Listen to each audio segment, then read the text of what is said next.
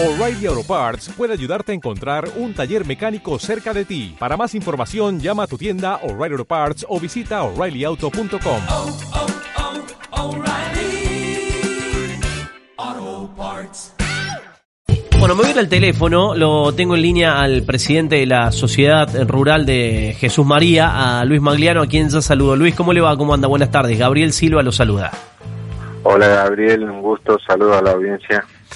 Bueno, eh, ¿cómo marcha la Expo Rural que se va a desarrollar este fin de semana? Y en este contexto de, de pandemia, ¿cómo va a ser desde lo virtual, Luis?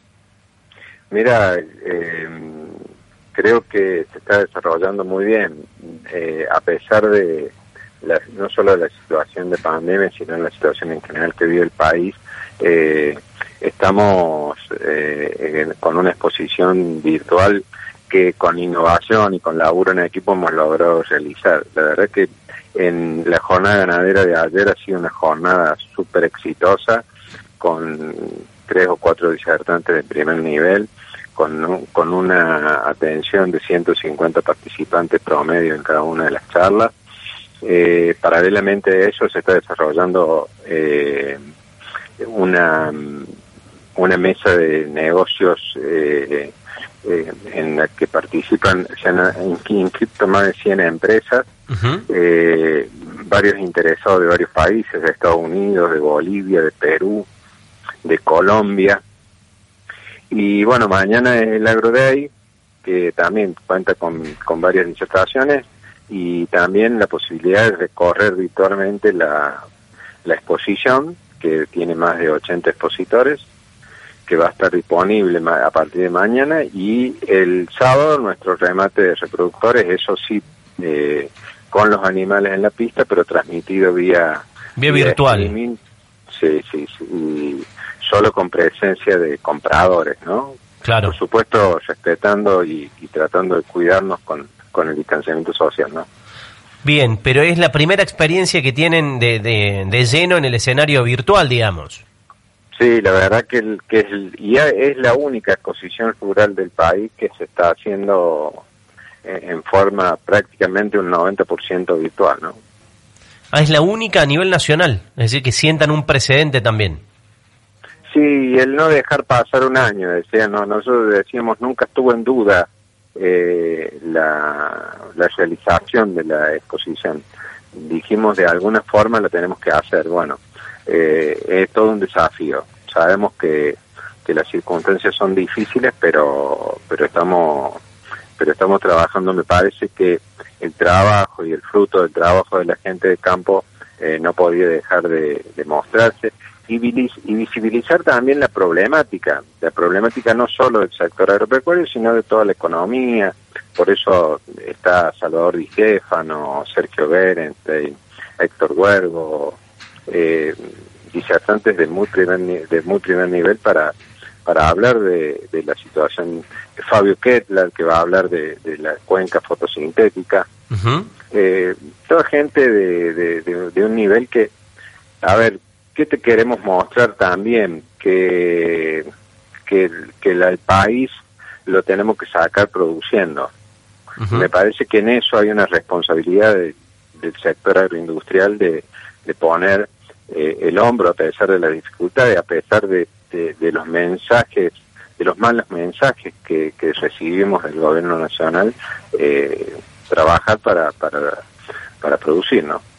¿Y cómo toma el, el productor en medio de este contexto de, de pandemia? Y, sabemos lo, lo que reúne el ritual de, de la convocatoria cada exposición rural. ¿Cómo ha tomado, cómo lo ha recibido el productor a, a la virtualidad, digamos? Mm, Mira, muy bien, porque porque creo que eh, la instancia en realidad, a pesar de que, de que bueno, falta la instancia del, del encontrarse, de, de- del encontrar el, el ciudadano urbano con el ciudadano rural, bueno, todas las cosas que, que hemos perdido por esta cuarentena eterna, ¿no? Pero mm, eh, el, el que la familia visite nuestra exposición, que pueda recorrer su granja, todas esas cosas, la verdad que, que le hemos eh, eh, tenido, la, estamos extrañando todos. Pero los productores están muy interesados en todo esto de la virtualidad, en, en, en las eh, en el desarrollo de las eh, de las disertaciones. Hay una gran participación. La verdad que muy sorprendido por eso. Eh, y creo que la de mañana va a ser el momento el momento más eh, importante de la expo no. Luis, lo saco un poco de esta situación y, y de este contexto de, de- de la exposición. Eh, ¿Cómo están transitando esta última parte del año? Mira, bueno, eh, en lo climático con una con una sequía bastante complicada Sí. y con mucha preocupación por la situación del país, ¿no? Creo que el, el sector agropecuario vuelve a tener un, un, un- un piso, un, un, freno de mano puesto, eh, con todas las medidas y la desconfianza que genera un gobierno nacional que eh, la verdad que nos eh, eh, cada vez está más eh, dando señales de no de no atender no los reclamos del sector agropecuario sino de lo- los, recla- los reclamos de toda la economía esta economía necesita que se le bajen los impuestos a toda la economía para empezar a generar dólares, para, para que ingresen dólares al país.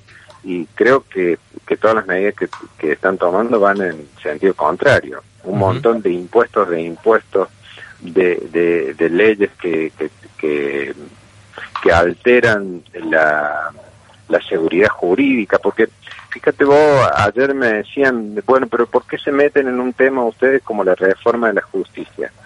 Porque el, eh, la inversión necesita de seguridad jurídica y cuando Sí. hay tanto manoseo de la justicia, es lo primero que se altera y que le pone miedo a aquel inversor. Y el, y el productor agropecuario es un sujeto inversor como cualquier otro Si no tiene eh, reglas claras, que es lo primero que pedimos, difícilmente uno eh, eh, eh, tenga voluntad de, de, de invertir, ¿no?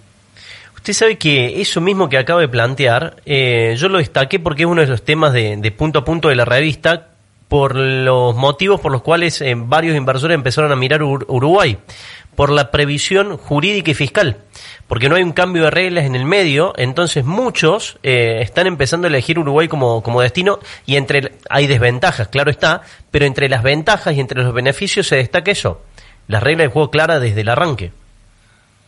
Claro, fíjate, fíjate vos que hay, una cosa que poca gente dice, pero hay una una retención in- encubierta cuando el dólar Banco Nación tipo vendedor está a 79 pesos y el dólar con el que se liquida la, las, la- los cereales está en 76,70. Ujú. Eh, todas estas cosas hacen que vos cada vez desconfíes más porque no sabes a dónde eh, a, a dónde va a parar, dónde termina y, y en los y en el sector productivo pasa lo mismo con con la con la con la sanción de la ley de teletrabajo con, con un montón de condiciones que voy a decir son oportunidades que estamos perdiendo porque en esta crisis es muy importante eh, generar condiciones laborales para acá no hay que bajar sueldo acá hay que hay que hay que bajar costos laborales que es muy distinto por ejemplo no es cierto Y leo la última, Condiciones. le, le- Sí. leo la última eh, y apelo a su brevedad. ¿Cómo está la situación en el límite entre Córdoba y San Luis en el sur? Eh, muy complicada, pero yo te diría que no solo no solo hay muy muy complicado ahí en San Luis porque la verdad que vemos un gobierno de San Luis muy muy inaccesible eh, y ha llegado al colmo, pero te, te diría que en todos los límites, acá en Córdoba con Santiago también es, es muy problemático el paso, eh, eh, con Santa Fe bastante bien, pero pero lo que es San Luis, Santiago del Estero es terrible. Terrible, muy muy mal con con bueno eh, sabrás que hay man- manifestaciones Sí, de- sí, sí. De hecho, el fin de semana se puso muy tenso el, el clima y, y hubo varios comunicados dando vueltas, sí. sí y empiezan a hacer un protocolo que es inaplicable o sea que, que vos te tenés que hacer un hisopado cada vez que pasa eh, o sea no no no, no eh, cosas que no pueden incumplibles incumplibles Luis, agradecerle el tiempo y la buena predisposición para con Punto a Punto Radio, como siempre. ¿eh? no un gusto como siempre Luis Magliano, el titular de la Sociedad Rural de Jesús María. 97. Punto a punto radio. Música y noticias del mundo y los negocios.